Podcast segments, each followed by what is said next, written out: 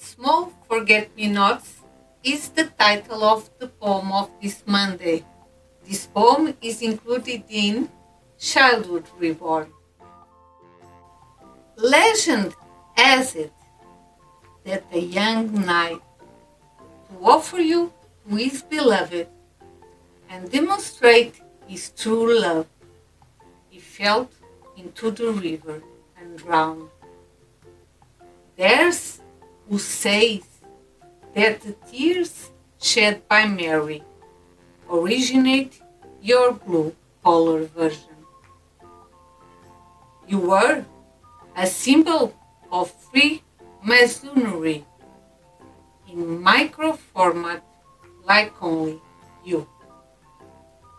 50 varieties weeping plant for you someone drowned in the river. Originated in Russia. You like the cold. A way to say I like you. Please do not forget me. Small forget me nots even away I'm here